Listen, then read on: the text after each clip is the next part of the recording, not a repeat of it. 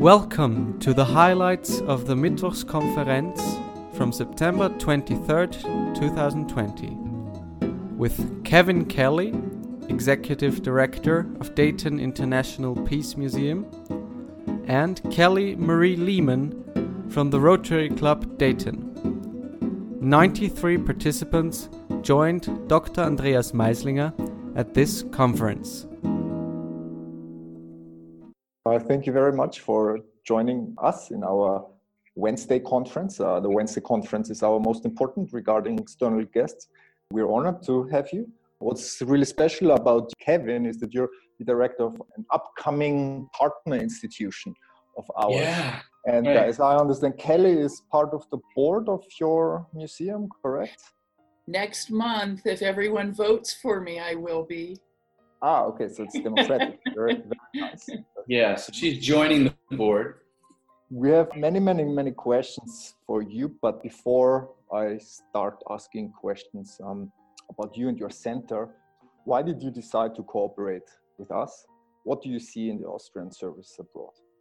I really envy the program that you have because although the United States has the Peace Corps, which has been around for over 50 years, it's not in any way mandatory, it's not expected, and it ends up being very competitive to be a member of the Peace Corps.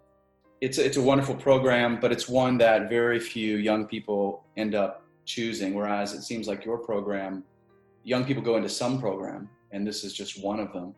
And I like public service. I think that it's critical for young people to immediately you know, be a part of that.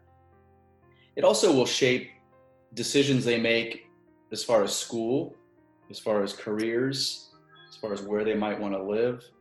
Traveling always opens up people's minds.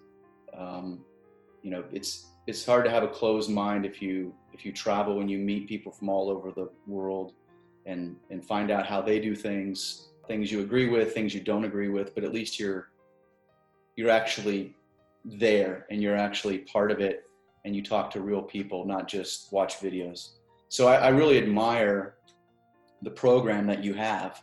So when I first learned about it, I thought, wow, what a terrific thing to have. I'd love to see it here in the US. We need it more than ever. And I think the topic of civics, which is is part of that, civics used to be a class that all kids took. I remember taking it, and uh, it's not just citizenship, but it's it's uh, being able to to understand the world and to compromise and to appreciate the gifts that you have and being able to share those gifts. So, congratulations to you for being part of this, and what what a wonderful model for the rest of the world to follow. Thank you. Thank you. Very, very nice words. We enjoy yeah. hearing them. Kelly, Kelly Lehman, you're about to join the board. Uh, let's let's say so.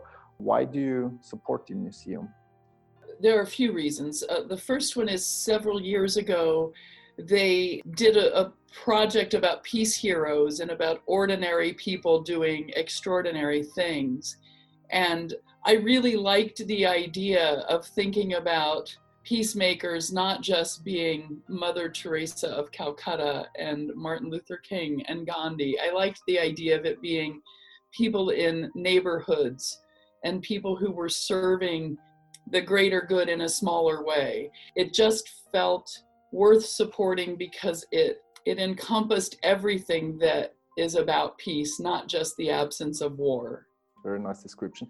Kevin, give us a nutshell description of what you do and what is your museum about. The topic of peace is enormous, and we have discovered that very loudly in America this year with the protests that are happening all across the country, including Dayton. We're involved increasingly with more and more community activities and community organizations, but also spreading out internationally. So the museum is first and foremost a museum, and the idea being to capture the peace movement's here and elsewhere that have occurred and celebrating the Dayton Peace Accord in particular. We have challenges with racism, sexism, homophobia. We have plenty of work here in our own community. Dayton and the surrounding area has plenty of things that the museum has become involved with, including publishing a book just recently that dealt with gun violence. Most of the stories come from this area.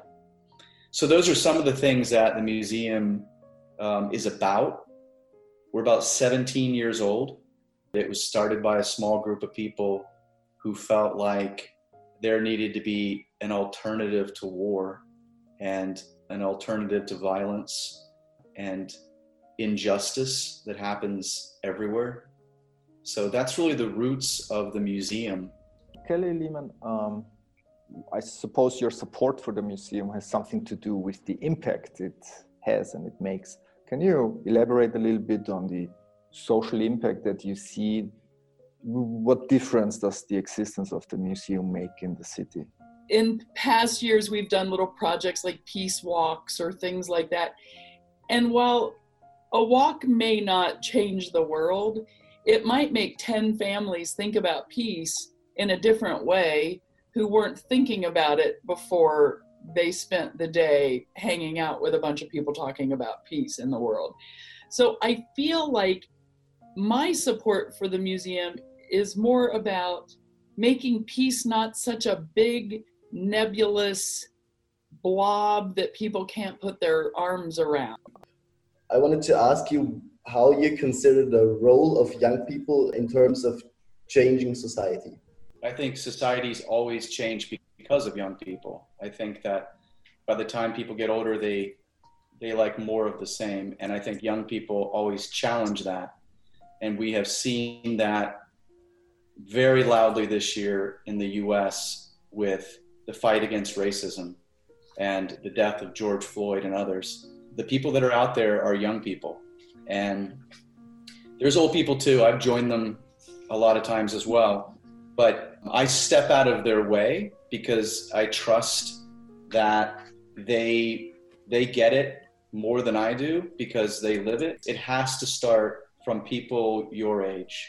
It helps to have guidance or help from older people who who reinforce you and support you and and maybe ask you to look at it a different way so I think that's a, I think it's exactly the right the right way it should be. So right. obviously, in time of 20 years, we are gonna be the future leaders of society. But I challenge my generation to be the ones that tell the actual leaders which way to go, because it's our future in the end.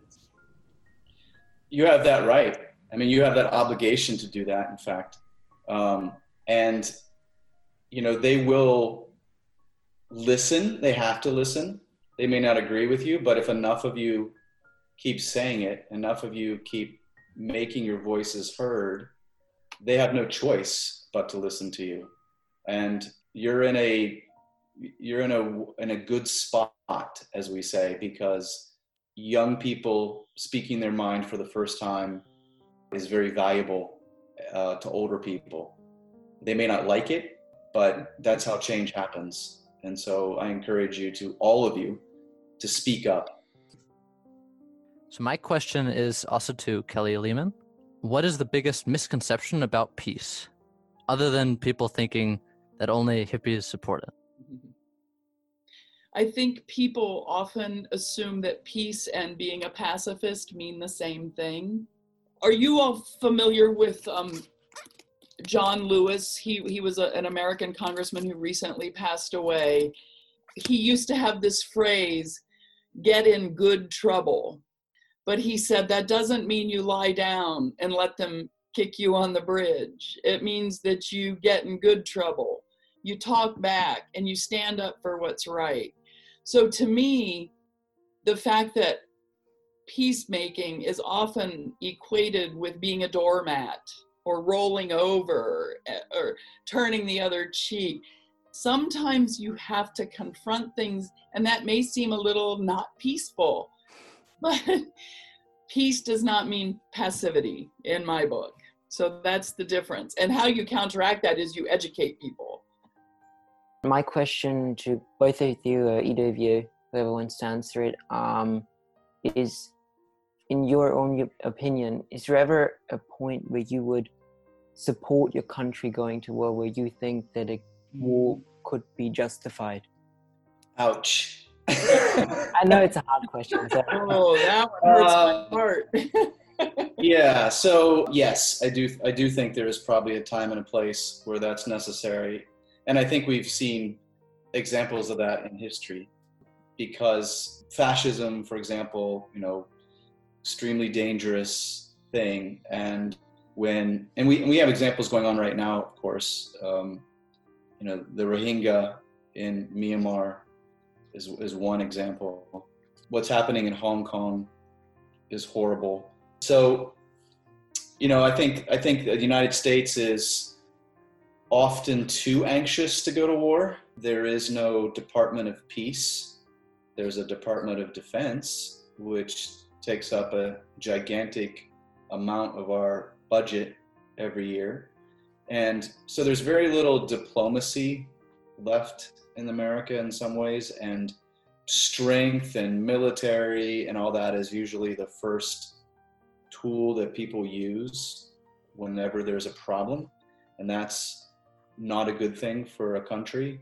So I admire countries that are able to find ways to speak with people and have agreements through uh, conversation and through compromise and and not threats. So, but I I do think sadly there's a time when when war is impossible to to steer away from.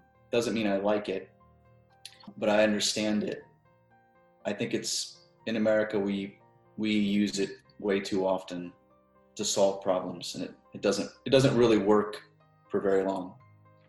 I mean my question I would like to link the current topic of how we achieve peace as well as something we touched on earlier on. Because I was wondering, would you say there's a universal pathway to peace? And if this can be applied to all ways of life, or is it more there's one universal way to find international peace, peace of mind, and maybe societal peace around us? Or do all of those interconnect and we have to look at them simultaneously or even separately in order to achieve one after the other? You know, I think there's many, many paths to peace, and some people start farther back, and some people are closer. And I think recognizing the differences between cultures, religions, geography, history, all those things play a part in where people start with peace. And I've seen lots of examples around the world when I've traveled where, you know, people have come come to peace through very different ways. I remember visiting Australia. I saw some of the same racism and the same problems that exist in the US with Native American Indians or African Americans or other Native people in Canada, for example. So it just reminded me there's no place on the planet that you can go and everybody's in the same place with peace. But I, I wish there was one universal way of getting there. But I think there isn't. I think it's it just takes a lot of different ways. And some things work with some cultures that don't work with others. Thank you for listening to the highlights of the Mittwochskonferenz of September 23rd, 2020. For further details to upcoming conferences, as well as general information about the Austrian service abroad, please visit our website www.auslandsdienst.at.